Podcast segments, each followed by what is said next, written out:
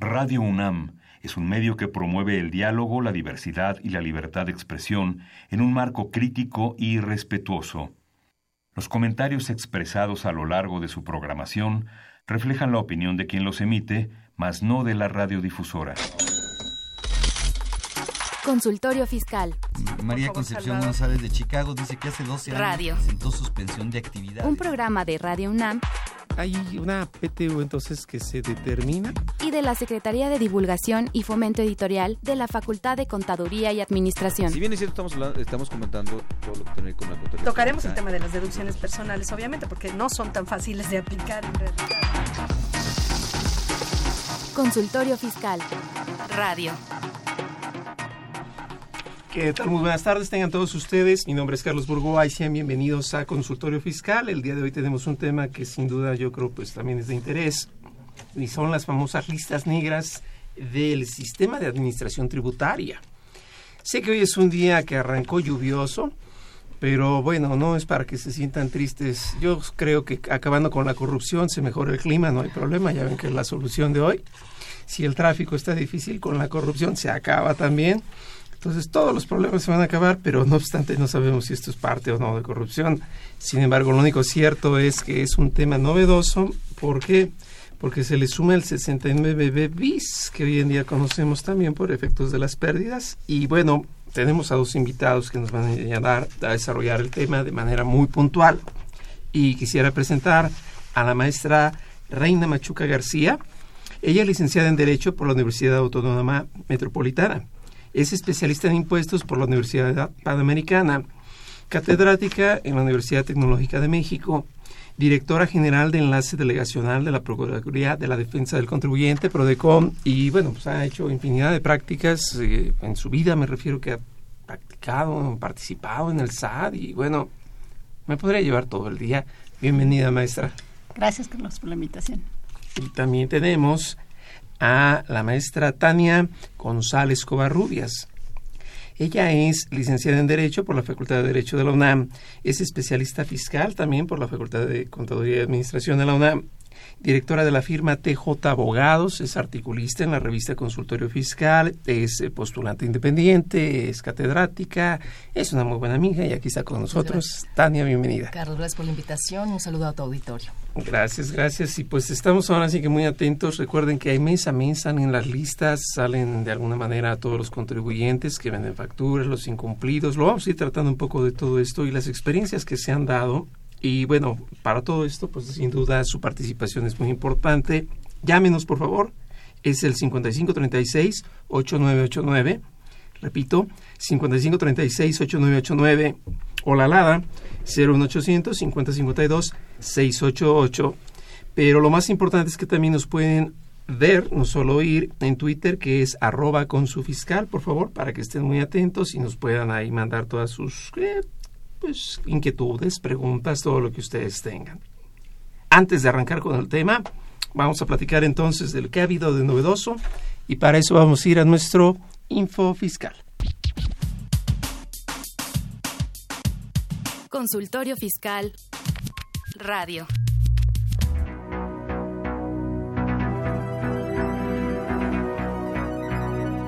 Info Fiscal.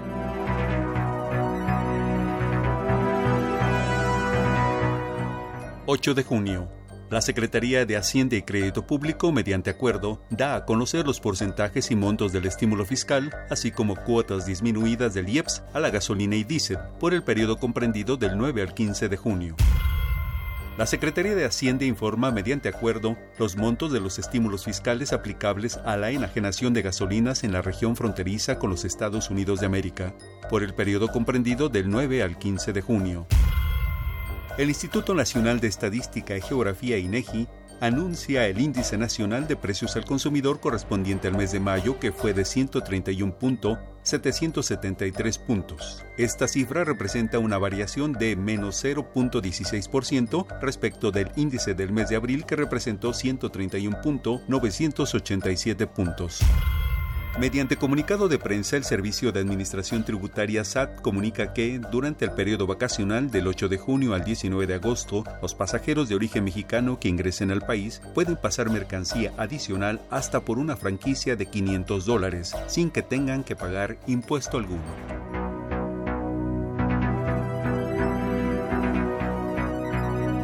Info Fiscal. Ve y escúchanos por Twitter, arroba con su fiscal.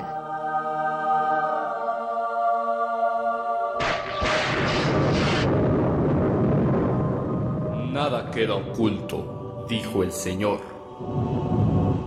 Y por eso creó al SAT.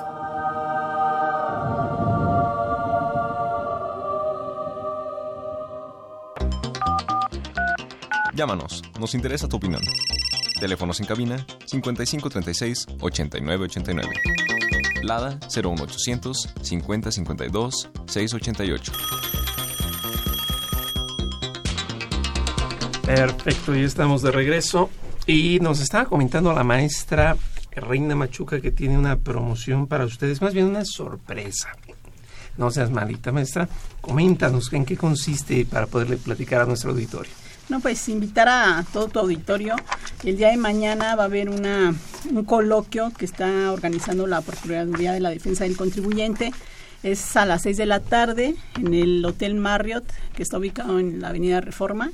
Este, pues la entrada es libre, lo único que tendrían que hacer es llamar a la Procuraduría para registrarse. Y el tema va a ser la, el análisis e o, y qué interpretación se le debe dar a la sentencia que recientemente se salió por parte de, la Suprema Corte de, Justicia de la Nación en una interpretación que está haciendo del artículo 69b. Entonces, pues va a estar muy interesante y yo creo que eh, va a ser muy atractivo para el público si gustan asistir. Ok, pues esto es a los primeros mil que nos llamen, o sea, realmente porque creo que no hay cupo en el auditorio, pero con todo gusto, ya saben, es gratuito. ¿Cuál sería el teléfono al que tendrían que llamar para que todos estén atentos? Es 12059000 es el teléfono de la Procuraduría. Ahí ya lo canal, los canalizarán al área respectiva para que hagan el registro correspondiente. Perfecto, entonces esto es a las cinco y media el registro, si no mal me ubico. Así es. Allí en el Hotel Marriott, que está ubicado en Reforma. Así es. Perfecto. Por favor, no dejen de asistir. Recuerden, es totalmente gratuito. Antes de que las manifestaciones abarquen reforma, por favor, lánzanse y vamos atentos. El teléfono es 12 059000. Ustedes platican abiertamente, que es para hacer, pues, participar en este coloquio gratuito, ¿verdad? Así es por aquello de que a la gente no, es que hay que repetirlo diez veces porque ya hoy en día la corrupción nos está comiendo todo. Entonces, bueno, estamos atentos y pues bueno, el programa precisamente se llama Las Listas Negras, pero no sé si pudiéramos un poquito contextualizar. Eh, Tania, platícanos, eh, ¿qué pasa con estas listas que salen del 69B?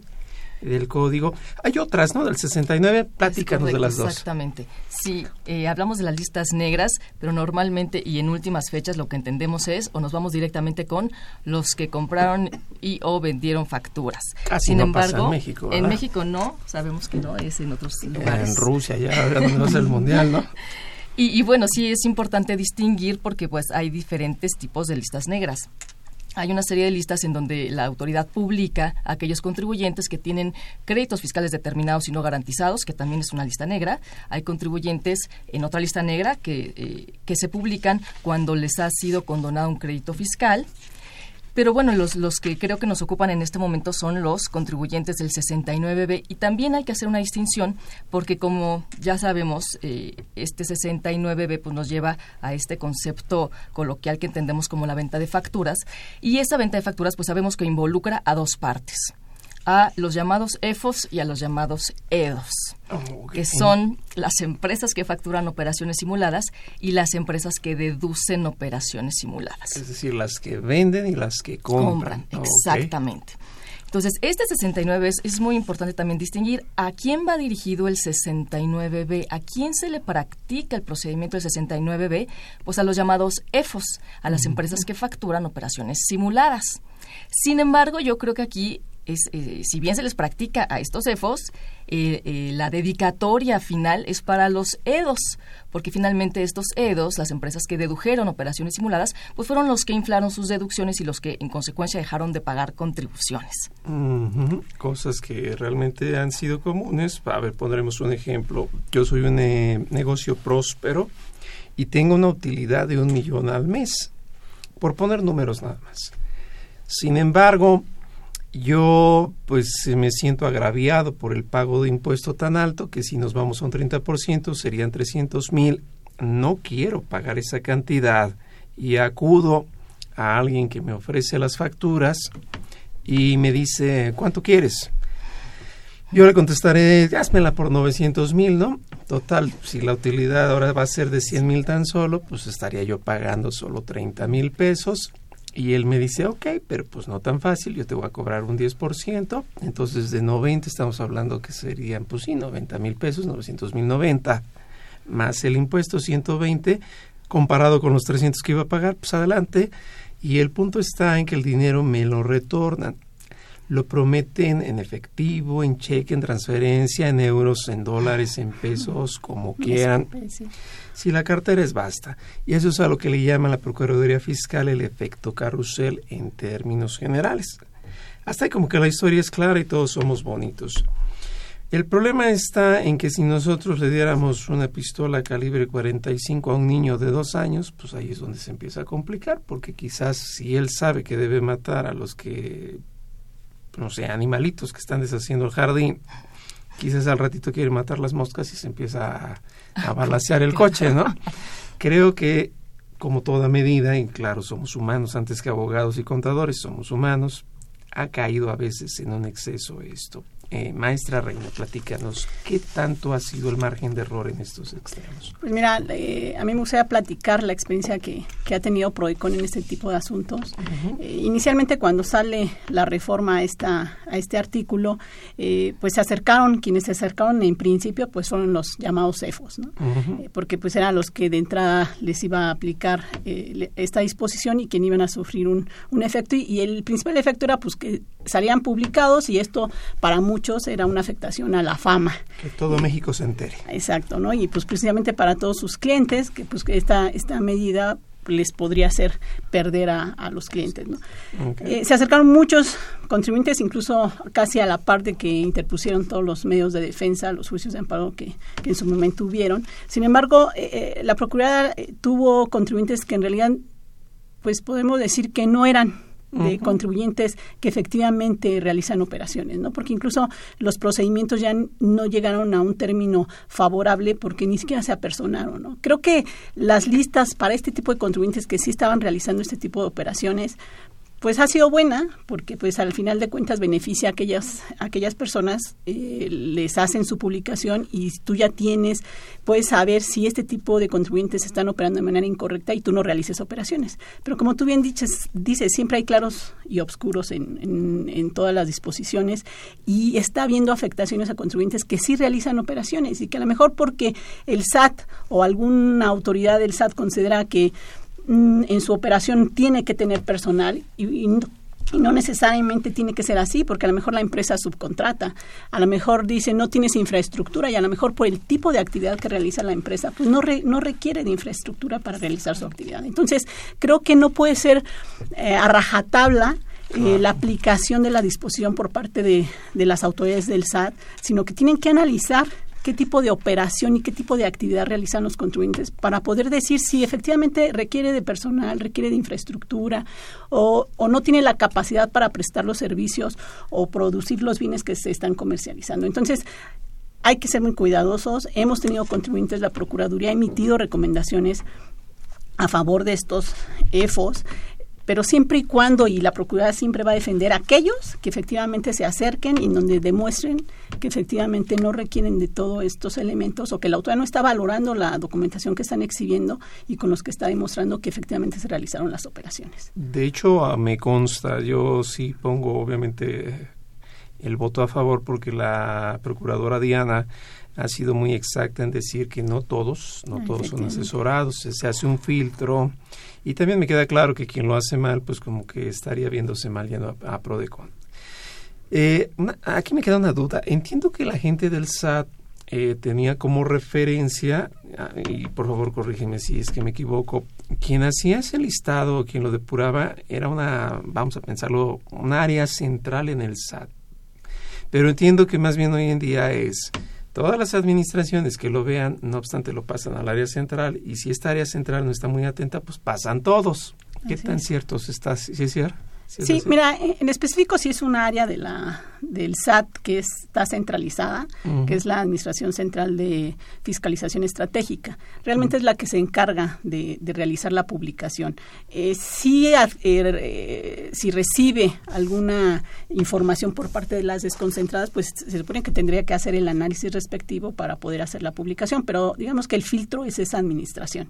Es como el director de finanzas, que es el único que firma los cheques, pero si es mi compadre, lo agarro muy cansado de fiesta o con copas, pásale, chin, me firma todos. Digo, perdón si lo pongo en extremo, pero es que dado el, el número que se está incrementando, pues ya empieza a ser preocupante porque la norma en sí no es mala sino la aplicación es en la que se está desvariando. Pero yo creo que también hay que irnos al análisis del 69, o sea, una interpretación gramatical y sencilla. Oh, o sea, ¿qué dice el 69b? Y, y, en el primer párrafo, cuando la autoridad fiscal detecte que un contribuyente ha estado realizando operaciones sin contar con infraestructura, bla, bla, bla. Detecte, no corrobore, no compruebe, no acredite, detecte.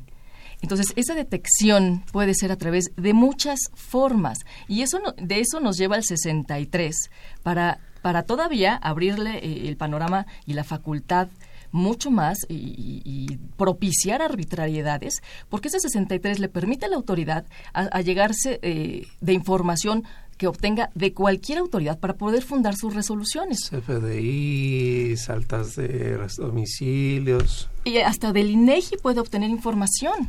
Entonces, qué grave eh, y, qué, en cierta forma, irresponsable del legislador haber abierto u otorgado a la autoridad fiscal una carta blanca tan ambigua en donde a través de una simple detección que, que, que uno, ¿cómo puede detectar la autoridad? A través de mil maneras y no necesariamente a través de sus facultades de comprobación. Es que yo, yo he visto exacto, bueno, lo que dices es exactamente el toque, porque eso es en donde deriva la plática que habrá mañana. No es una auditoría la que se formula, de hecho es de forma indiciaria, más no presuncional.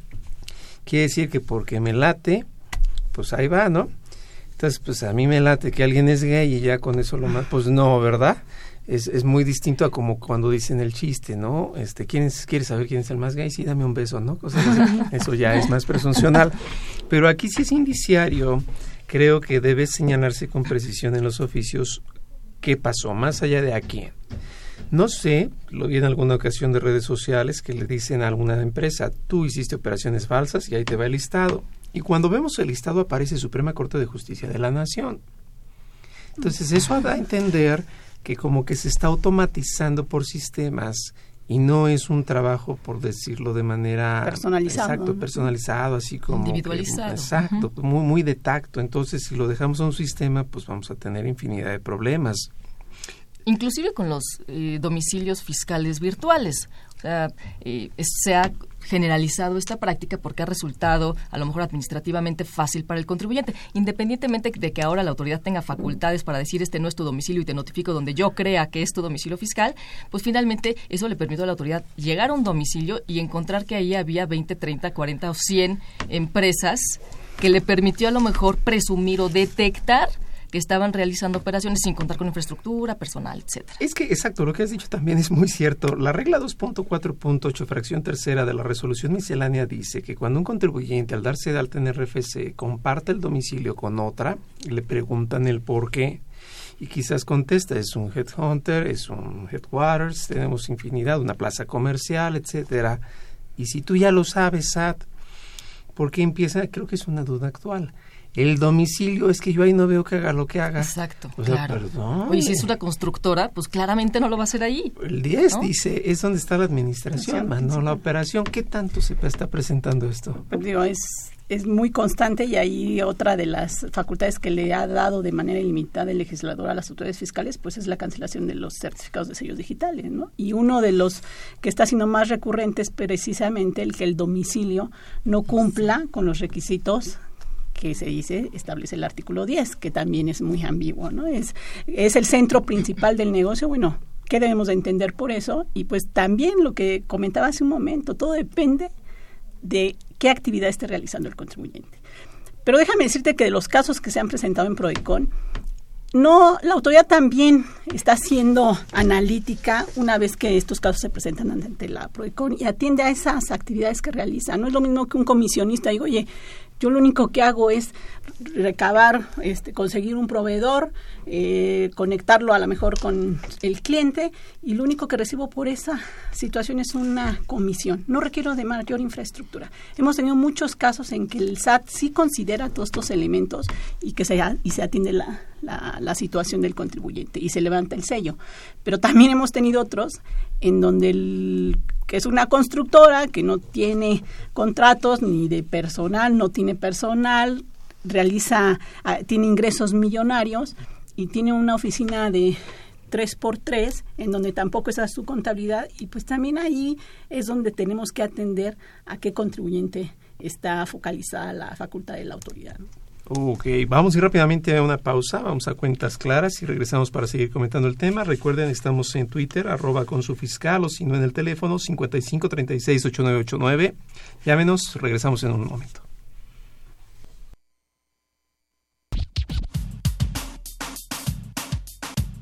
Consultorio Fiscal Radio.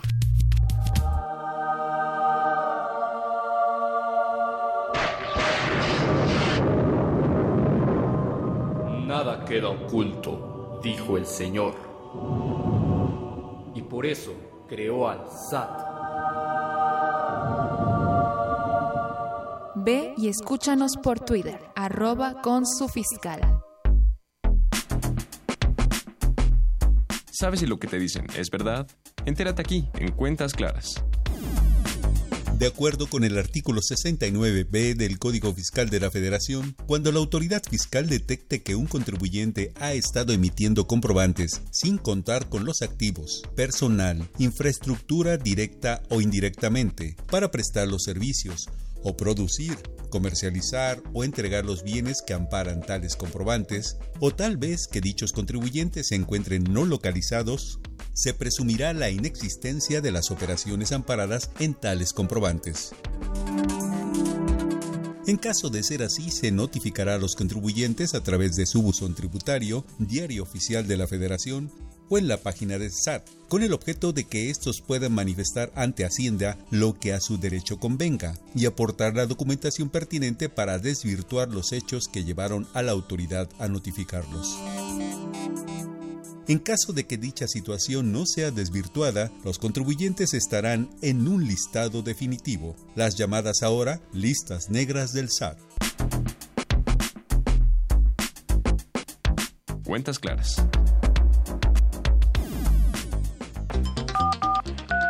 Llámanos, nos interesa tu opinión. Teléfonos en cabina 5536 8989. Lada 01800 5052 688.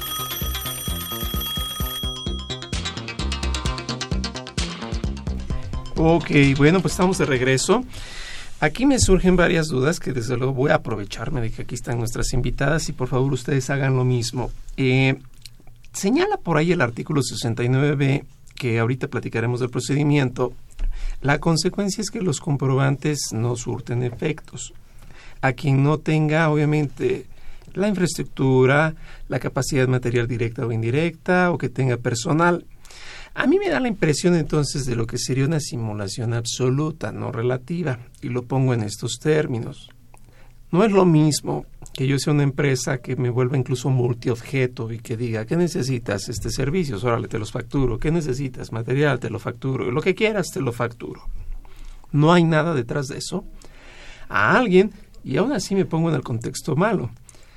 Pensemos que es una papelería que le está facturando cinco mil pesos por mes a aquel que está siendo su cliente y por oportunidad le dice, pues ahora factúrame 100, ¿no? Y me devuelves la diferencia. Yo sí tengo activos, yo sí lo hice. Esa es una simulación relativa. Y lo más grave, si leemos el artículo 69b, se refiere solo por enajenación de bienes y por prestación de servicios, pero no incluye el arrendamiento. La hipótesis del arrendamiento no la ve. Me refiero por renta de auto, renta de maquinaria. Sin embargo, en la práctica jalan parejo, tanto a los que se hacen pero elevan el valor, lo cual no está bien, también me queda claro, pero simplemente por alejarse de la norma, y a los que hacen arrendamiento, pese que no es una hipótesis de la norma. Entonces, diría un filósofo mexicano que alguien me explique, ¿no? No sé, maestra, cómo veas estos casos. Pues digo, creo que el SAT aplica esta disposición pues para cualquiera, ¿no? Incluso para los que producen. Por ahí también el 69 en su primer párrafo dice, o que produzcan, ¿no? También están incluidos, ¿no? Pero sí, a nosotros no se nos han acercado eh, casos de, personas que se al arrendamiento, pero sin duda creo que lo va a aplicar de manera pareja. ¿no? Entonces, eh, hace rato comentaba Tania, eh, tú y, comentas ahorita cuáles son los efectos, ¿no? Y, y, realmente a quién termina afectando esta disposición, pues son a los ceros. Entonces, aquí, aquí hay que tener en cuenta que la propia norma sí nos establece, es una presunción, pero permite prueba, ¿no? En contrario, entonces se establece un término para que el, contribuyente pueda acreditar que efectivamente se realizaron las operaciones. Y también establece un término para el LEDO, ¿no? En el penúltimo párrafo del 69 señala que este tendrá 30 días a partir de que será la publicación definitiva. Creo que este, eh, los EDO son los que están en el peor de los casos, ¿no? Porque ellos para poder solventar esa, dar esa información en esos 30 días, pues tendrían que estar al pendiente todo el tiempo en las publicaciones para ver si no alguno de sus este, proveedores se publicó para que él tenga oportunidad de poder desvirtuar, acreditar que él sí recibió los servicios o que sí recibió los productos que les comercializaron. O autocorregirse. O autocorregirse. Y si se autocorrige, tiene que mandar otra vez la contabilidad electrónica porque ya es multa registrar gastos inexistentes a partir del primero de junio. Entonces, pero aquí me queda un poquito la duda y lo voy a hacer en el sentido así como que lacerante. No auditan a la que vende sino a la que compra. Si pasados los 30 días, pues no se autocorrige o tampoco acredita. A la que vende no la auditan, simplemente la queman. Sin embargo, el artículo es muy claro. No produjeron ni producen efectos fiscales. Para ti no son deducibles. Todos los estudiosos del derecho sabemos la figura de la inexistencia. Entonces, perdón, pues para el otro tampoco fueron acumulables. Pero, digo, por eso llega el SAT rápido a sus metas, ¿no? Pero, o sea, no, no me explico cómo No, y en consecuencia, el SAT me va a devolver el IVA. Sí, ahí no, atiende a la Ese sí se pagó. ese sí se pagó. Pero es que, exacto, y lo has dicho muy bien. Porque aunque el SAT se ha casado con la simetría fiscal, esta es una institución de derecho civil, la inexistencia o es total para todos, no, pues no nada más para unos, ¿no? Entonces, no queda muy claro este artículo. Sé que se ha dado vuelco la autoridad y sin duda pues se lleva entre las patas a muchos. Pero ¿cómo es posible, no? Por eso no nos quiere Donald Trump, ¿no? Que vivamos en un mundo de leyes así partidas, en donde no se ven arrendamientos, donde no se habla de la no sé, simulación relativa, y no quiere decir que esté bien hecho de los otros, ¿no? Me estoy refiriendo al trabajo legislativo y donde si es absoluto, pues bueno, si es inexistente, no lo deduces, pero si lo acumula el otro. ¿Qué pasó ahí, no? No, y además la situación en la que se coloca el EDO. O sea, pregunta, ¿el EDO tiene obligación de estar consultando todo el tiempo los listados del SAT para ver si alguno de sus proveedores aparece ahí listado? Porque tampoco hay un acuerdo o que yo sepa, no hay un acuerdo entre proveedores y clientes en donde el EFO se comprometa a informarle a los clientes si ya salió. Algunos tienen la consideración, pero no necesariamente. Sí, no, no, es que es muy, este, o sea, es muy bizarro este, este, cómo se muestra este tema, pero vamos, no es tan sencillo. Ahora, vamos un poquito al procedimiento que creo que a la gente que nos oye le va a gustar. El artículo 69b señala que si sale el listado provisionales porque previamente se notificó vía correo electrónico, sale en la página del SAT, Diario Oficial de la Federación, tiene aquel 15 días para poder hacer la, pues, derivar ¿no? argumentos que pudieran desvirtuar, la, presunción. Resolución miscelánea, todos tomen atención, regla 1.4 puede pedir prórroga de 10 días más Y entonces, después de eso, señalan los famosos cinco días para que la autoridad emita una respuesta. Pasados esos cinco días, entonces la autoridad, debo entender, notifica al contribuyente, sabes que nada más no la hiciste, y tienes 30 días para que yo saque mis listas o publique en la parte del diario oficial ¿Por qué 30 días? Pues para que puedas impugnar. No obstante, si impugnan, aún así salen enlistados. También seamos honestos, si lo hacen el día 29, pues es tan difícil que el SAT ubique, ¿no? puede tener. Y entonces el contribuyente E2, el que compró, tiene 30 días para acreditar o se autocorrige y entra la regla 1.5 en donde dice, bueno, pero le podemos pedir más papeles y todo y dar un poquito la vuelta y mareamos más el tema. De todo este procedimiento, el que nos llama la atención es, ¿qué sucede si pasan los cinco días y el SAT no ha contestado, y también me pongo los zapatos del SAT, perdón, cinco días un poco, y más en un país como México, ¿no? Nos vamos a las nueve, bueno, sí, nueve horas de México, nueve y media, ¿no? Eso es obvio, la carga de trabajo y todo. Ese es el tema de mañana, pero no seas malita, maestra. Anticipanos cómo va Pues mira, eh, te puedo decir que en esos cinco días la, disposición no es clara. La disposición dice que tendrá cinco días para valorar la documentación. Nunca señala si dentro de esos cinco días se tiene que emitir, la resolución definitiva. Y, así se ha entendido, por muchos contribuyentes han entendido que dentro de ese plazo es en el que se tiene que emitir. Y, y, se ha impugnado, de hecho, Prodicon ha impugnado casos que no se ha cumplido en este plazo, plazo y se han ganado en los tribunales. Esto pues ya va a cambiar, porque ya hubo una reforma en donde se señala que eh, se, se, dan 50 días para emitir la resolución. Pero bueno, lo grave es lo que se resolvió en la sentencia que va a ser tema de mañana, en donde pareciera que la Corte lo que está señalando es que, pues no, la autoridad tiene cinco años, conforme al 67 del Código Fiscal de la Federación, pues para poder emitir esta resolución. Y creo que aquí viene un punto, no sé cómo veas, Tania, porque la misma corte, y me extraña que sea la primera sala, digo porque quizás me, me, gusta más el estilo de la primera que la segunda, pero es solo mi opinión, ¿no? Eh, hizo una diferencia entre facultades de comprobación y facultades de gestión. Quiero entender que a las facultades de comprobación le corresponden los cinco años, que es el artículo 67 las facultades de gestión, ya que ellos hicieron esa partición de facultades, si tuviéramos alguna omisión en mi forma de pensar, el artículo 5 del Código Fiscal, segundo párrafo, me lleva a la supletoriedad de Derecho Federal Común y es muy claro y señala tres días o diez para pruebas. Bueno, tres es menos que cinco. Entonces, ¿qué hacemos? Pues cinco. Ok, y hay un proyecto que va a hablar de 50 días, pero tampoco lo deja muy bonito, como dice. ¿Qué opinas ahí? Pues es un tema de certeza jurídica eh, para el contribuyente y por supuesto que aquí eh, también sería un tema de, además de técnica legislativa, eh, pues de facultades de las autoridades. Esta es una facultad de presunción, es un procedimiento administrativo de fiscalización, de, de gestión en donde no es posible que a través de este procedimiento se determinen créditos fiscales.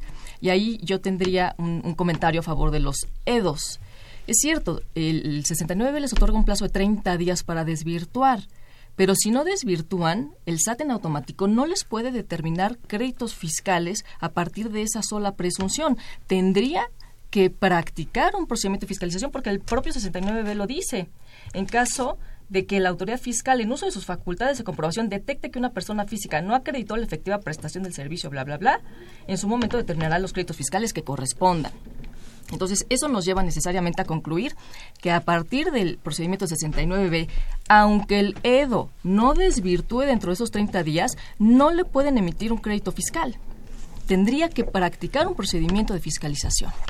Había un criterio, eh, no sé, maestra Reina, ayúdanos, que al parecer decía que si en 30 días el E2 no decía nada, pues con la pena ni en auditoría podría ya decir más porque se le fueron. Ya le dice tres y tu tiempo se acabó, dirían, ¿no? ¿Qué pasó ahí? Porque hay recomendación, ¿verdad? Hay criterio. sí, de hecho, la posición de PROECON, eh, emitió PROECON dentro de sus facultades una, una recomendación sistémica al SAT, porque nosotros consideramos que efectivamente, como decía Tania, hay una falta de técnica legislativa en el 69B. Eh, para nosotros, eh, necesariamente para cumplir con el debido proceso hacia el EDO, tendría que haber una notificación formal de la resolución definitiva a este para que éste tenga oportunidad de eh, señalar lo que a su hecho convenga. Y no es así. La, publicación que se hace en, de la resolución definitiva no está dirigida al EDO, es al EFO. Entonces, creo que ahí está mal y en ese sentido fue la recomendación ¿Qué se le sugiere al SAT?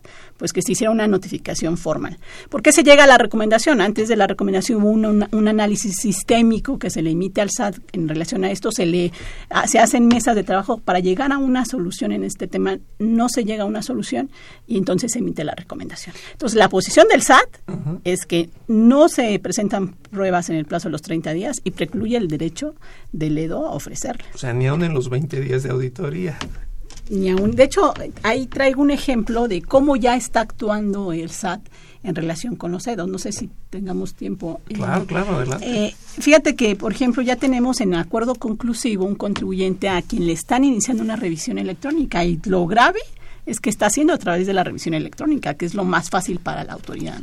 Entonces, le hace la, le emite la resolución provisional y ya le está señalando en la resolución provisional que demuestre si exhibió las pruebas dentro del plazo de los 30 días. No le está no le está diciendo que tiene sus 15, días, para desvirtuar. Obviamente el contribuyente eh, se eh, presenta su acuerdo conclusivo, pues también señalando que no le está valorando las pruebas que exhibió dentro de los 15 días, porque lo está exhibiendo las pruebas.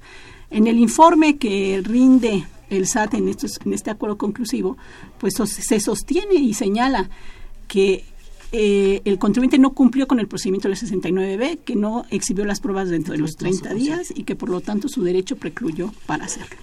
Entonces, únicamente está agotando el procedimiento para poder hacer la determinación, pero ya está quitándole el derecho de exhibir las pruebas que el propio procedimiento les, le que da, el procedimiento de fiscalización lo tiene, le, le otorga el derecho para que ofrezca esas pruebas. Pero lo más grave es la interpretación contraria, perdón si lo veo así a los cinco días lo hacen cinco años, que es una interpretación extensiva, mientras que a la posibilidad, que es un verdadero derecho, de defender o desvirtuar, en lugar de darle más tiempo y lo propio que es la auditoría, lo restringen a 30 días.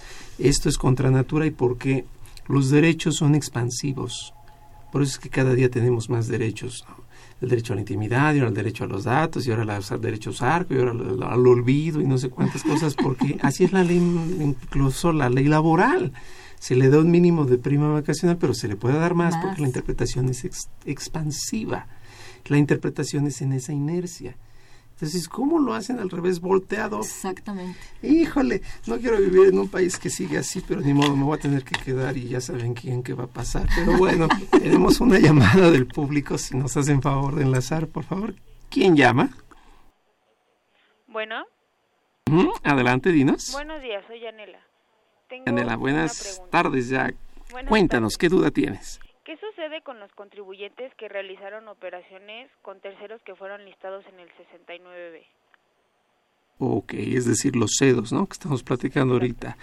Bueno, creo que además de todo eso... Pues tendrán que, como decíamos, en los 30 días que sale el listado definitivo, ofrecer las pruebas a la autoridad para que ésta haga la valoración respectiva, que cabe decir además que ya nos establece en el propio 79B, pues qué procedimiento sigue después de esa valoración? ¿Cuánto tiempo tiene la autoridad para valorar? ¿Y los cinco años a partir de cuándo, ¿A partir de cuándo? Entonces, sí se deja a estos contribuyentes, creo que en un total estado de inseguridad jurídica con esta, con esta disposición y obviamente con la interpretación que están haciendo las autoridades fiscales. Pues que me suena así como que antes del Mundial te contesto, ¿no? Son cinco años, el Mundial es en cuatro. ¿Cómo ves, Janela? No sé si esté bien o, quieras precisarnos algo más en la pregunta. Bueno, hasta dónde se puede volver una obligación para el contribuyente, ya sea revisar o verificar eh, el cumplimiento de las obligaciones fiscales de los contribuyentes que están listados para efecto de las deducciones que se realizan. Ok, creo que hasta nos podría llevar a la idea de andarle pidiendo su, su opinión de cumplimiento, ¿no? A mí me parece, la verdad es que absurdo. Yo creo que lo que se tiene que preocupar el contribuyente es por celebrar operaciones, documentar sus operaciones y contar con la documentación que le permita acreditar la materialidad. Yo creo que a eso se reduciría su obligación. Porque debemos ser conscientes y claros, no solo el sector privado contrata estas empresas, o sea, perdón, en obra pública, como dicen, pero si achú, ¿no? O sea, pues ahí salen bastantes también. ¿Cómo ves, Yanela? ¿Vamos bien o con esto ya queda listo? Sí, justo lo que decía de las constructoras, me imagino. Que, es ¿Perdón? lo que sucede. Oh, Por favor, cuéntanos. Este, no, sería todo, e- era la duda que tenía. Bueno, Yanela, pues muchas gracias por la pregunta. Qué barbaridad. A ver, tenemos participación del público y va más o menos así. Y dice, Manuel Salazar nos pregunta, dice, felicitaciones, ¿qué defensa tenemos las empresas que realizamos operaciones reales, EDOS, con una empresa que está en la lista negra y tenemos pruebas y evidencias de que es real su operación? ¿Qué diferencia hay entre prueba y evidencia para efecto de la materialidad de las operaciones y si es correcto decir materialidad de operaciones contables? Bueno, pues eh, de primera instancia pueden acudir a Proicon. Eso es ¿no? todo. Este, pero también tienen los medios jurisdiccionales a su alcance y la realidad es que eh, hasta donde nosotros sabemos el- los tribunales, el Tribunal Federal de Justicia Administrativa, sí está eh, dando razón a los EDOS, obviamente cuando estos acreditan y dan todos los elementos probatorios con los que demuestran la, la materialidad y, y elementos que están siendo insuficientes para la autoridad para decir que los demostraron, los contratos, el depósito, eh, la- las órdenes de pe- pedidos, órdenes de venta, todo eso sí abona y precisamente también si eso está registrado en la contabilidad. Hace ra- ratito decía Tania, ¿hasta dónde llega la obligación? Creo que la obligación de los contribuyentes, y sí tienen que tener mucho cuidado en eso, y también exigir a sus contadores, es que tengan todo documentado, que sus registros estén de, de verdad en su contabilidad, que estén bien sus pólizas, que todo, tengan toda la documentación de sus operaciones, porque pues así como está actuando la autoridad, si no lo tienen, pues va a, a tener esta problemática. Ahora, ¿qué opinión les merece? Porque en la práctica los documentos privados los ven medio chafitas, como que todo lo quieren llevar a escritura y pues aún así, como que, o sea, vamos, esto me suena como el chiste de ¿qué harías si te va a atacar un toro? Pues me echo a correr y si no tienes piernas, pues pido auxilio y si no puedes hablar, pues o sea, Sí, sí, nada les embona, ¿no? Nada, nada es Pero bueno. ¿qué opinión les da? Porque salió un criterio que dice fecha cierta Sí. aplica solo en materia civil, más no en la fiscal. ¿Qué opinas? Yo creo que no hay que llegar al extremo.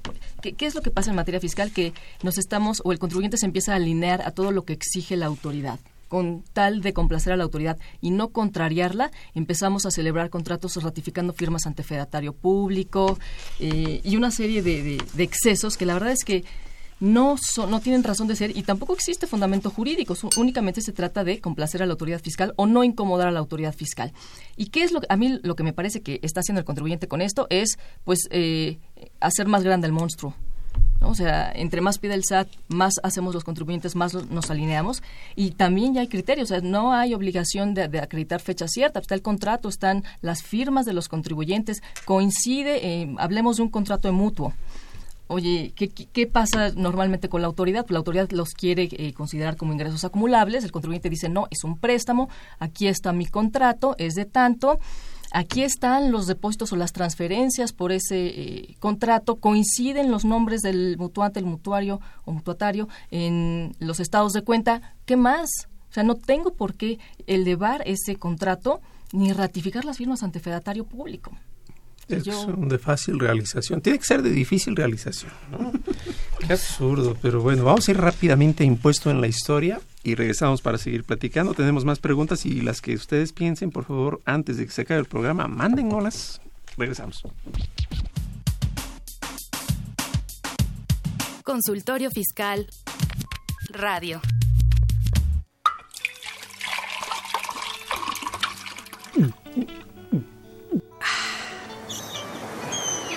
Refresca tus ideas.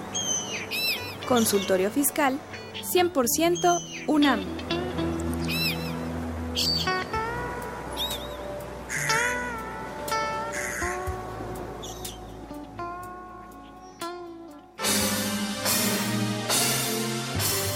Impuesto en la historia.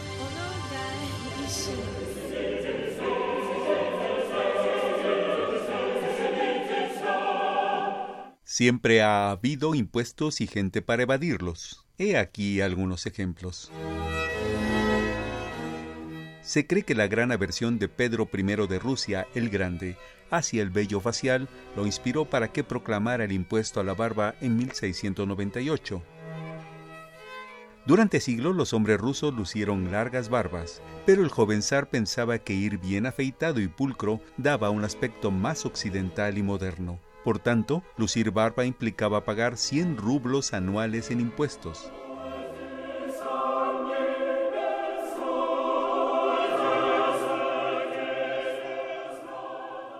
Fue fácil dejar de pagar el impuesto, solo había que afeitarse. Otro ejemplo, en 1696 se propuso en Inglaterra un impuesto a las ventanas. El recaudador de impuestos no tenía más que contar las ventanas para llevar a cabo su trabajo, pero no siempre le era tan fácil. Quienes se negaban a pagar el impuesto empezaron a tapiar sus ventanas. En México sucedió algo similar en los tiempos de Santa Ana. La siguiente semana hablaremos de otros ejemplos.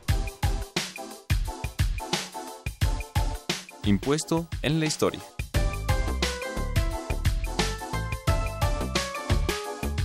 Ve y escúchanos por Twitter, arroba con su fiscal.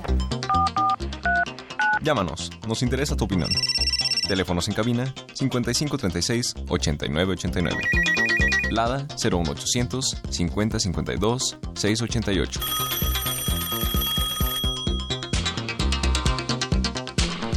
Estamos de regreso entonces y bueno, vaya que el tema ha sido un poquito eh, efervescente y es lo que queremos que ustedes les aproveche. Dice Ramón Ortega como comentario. A los recaudadores de impuestos como desde la Edad Media se han venido comportando abusivos de cuando era se debe tomar importancia en la universidad. ¿No sería mejor enseñarnos a evadir impuestos? Híjole, Ramón, todo es problema de la corrupción. Ya ves que ahorita que se acaba la corrupción también se van a acabar las lluvias y todo, ¿no? Pero, tiene una pregunta interesante en el sentido de que no se trata de justificar al contribuyente, ¿no? Ya, claro, no estoy justificando al contribuyente. Sin embargo, estamos en una situación y lo que están haciendo los contribuyentes es una explicación del fenómeno que estamos viviendo al día de hoy. Tenemos un esquema fiscal y un sistema en donde se han estado limitando y reduciendo los montos a que tiene derecho el contribuyente para deducir ¿no? En, en, en, operaciones, en deducciones que se consideran estructurales y que, bueno, nos llega una corte que dice esto ya no es estructural, esta, es constitucional, estos gastos ya no son estrictamente indispensables y, por lo tanto, la nueva disposición es constitucional. Y entonces, pues, ¿qué hace el contribuyente? Se ve en una situación en donde sus deducciones son ya mínimas y lo llevan a, o sea, es una situación en donde el contribuyente se ha visto obligado a buscar de qué forma rescata esas deducciones que tenía que la ley ya no le permite y que el Poder Judicial ha legitimado. Pues es que además es consecuencia de una economía como la que tenemos, ¿no? Así como se, se dice, por poner una analogía, que la gente que estudia y que tiene beca de, pro, de CONACYT tiene que ser exclusivamente de tiempo completo, perdón, en una economía como la nuestra. Hay que buscar, ¿de dónde? Hay que buscarle, ¿no? Digo, no, tampoco es permea para todos. Pero, por ejemplo, aquí nos pregunta Noemí Flores. ¿Qué pasa con un contribuyente que ya está en el listado del artículo 69 y 69b desde 2016, pero que apenas se percató de su situación? ¿Puede interponer algún medio de defensa? Pues digo, habrá que analizar el caso en específico, pues porque digo, la, disposición señala que tiene que haber una notificación individual dirigida al EFO.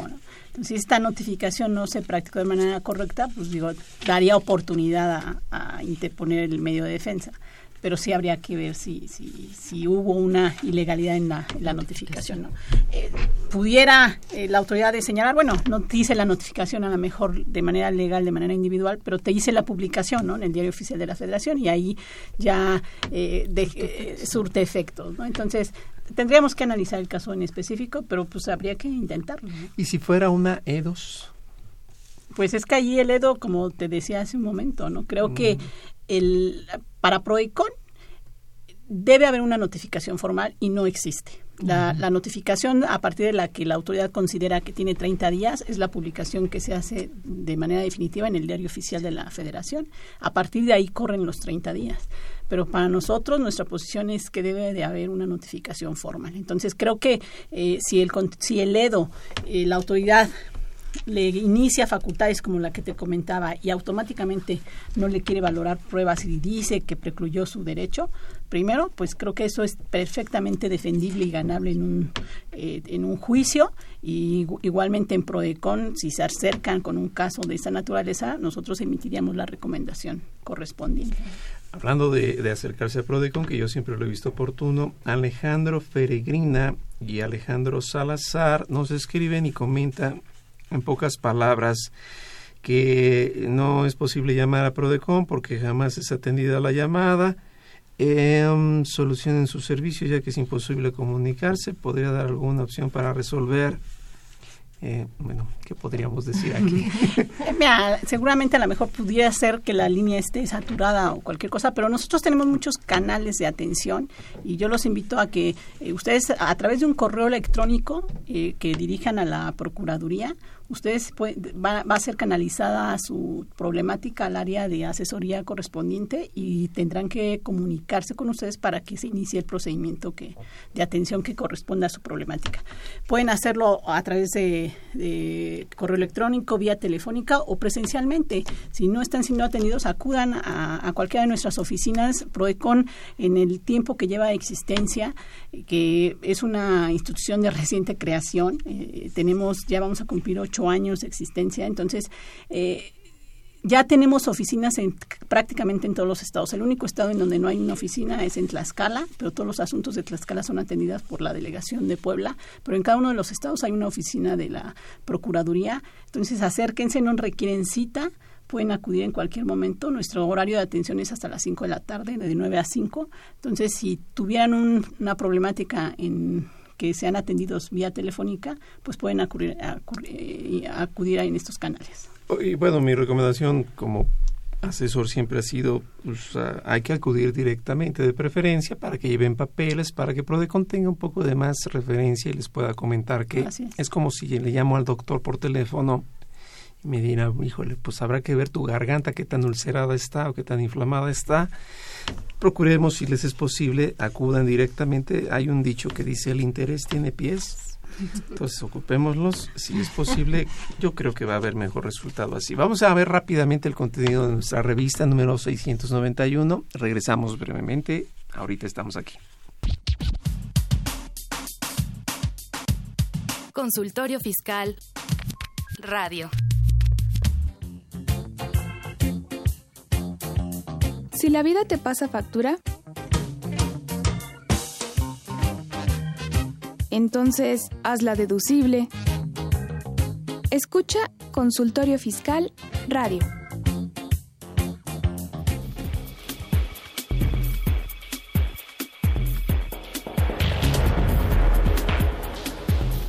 En esta nueva edición, la 691 Consultorio Fiscal, como siempre, aborda interesantes artículos de corte jurídico, laboral, contable, financiero y fiscal. Rodolfo Jerónimo Pérez examina la prescripción de la acción para demandar el pago de la PTU. Damián Cecilio Torres aborda el acreditamiento de impuestos para personas físicas residentes en México que perciben dividendos de entidades extranjeras. José Julio Solís García estudia el autoaplicativo para cumplimiento de obligaciones fiscales en subcontratación. Walter Carlos López Morales analiza la jurisprudencia, precedentes relevantes más recientes en materia fiscal emitidos por la Suprema Corte de Justicia de la Nación. Estos y otros temas de gran interés se presentan en el número 691 de Consultorio Fiscal. Suscripciones a los teléfonos 5616-1355 y 5616-7755. También a través de la tienda electrónica publishing.fca.unam.mx o en la página electrónica de esta revista consultoriofiscal.unam.mx.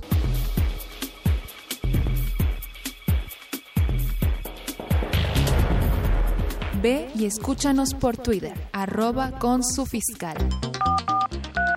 Llámanos, nos interesa tu opinión. Teléfonos en cabina 5536 8989. Lada 01800 5052 688. Ok, pues tenemos más preguntas. Y Diego Olvera nos pregunta lo siguiente. Dice, siendo una empresa normal que ya hoy en día es difícil que haya empresas normales, muy bien dicho, Diego. Siendo una empresa normal, ¿Qué me recomiendan como especialistas para tener certeza jurídica y fiscal propia y de negocio? ¿Qué hago todos los días para evitar problemas con el SAT, con el tema de la materialidad de las operaciones? Porque como empresario ya estoy más preocupado por el tema fiscal que por hacer más productivo mi negocio. Totalmente de acuerdo. ¿Qué recomendaciones le podríamos dar? Pues en el tema de la materialidad es, complicado porque una de, los, de las grandes preguntas de los contribuyentes es, oye, yo tengo el comprobante fiscal y tengo el, comprobante de pago. ¿Qué le importa a la autoridad? ¿no? Eh, el tema de la materialidad. No, bueno, ya, ya finalmente ese tema también ya está resuelto en tribunales y ya se ha determinado que la autoridad está en plenas facultades de exigir materialidad derivado de las normas de información financiera y obviamente de un tema de no incurrir en fraude a la ley. Entonces, pues eh, lo que habíamos comentado también con la maestra hace unos momentos, pues, el, punto que tiene que preocuparse el contribuyente es pues tener la documentación, o sea, las, las operaciones debidamente documentadas sin incurrir en los excesos que exige el SAT. O sea, no hay que tener los contratos con firmas ratificadas ante fedatario público, ni todo protocolizado si la ley no lo exige así. Y eh, pues tener elementos suficientes para que el día de mañana, si soy requerido o algún proveedor sale en la, en la lista del 69, pues tener los elementos para poder acreditar la materialidad.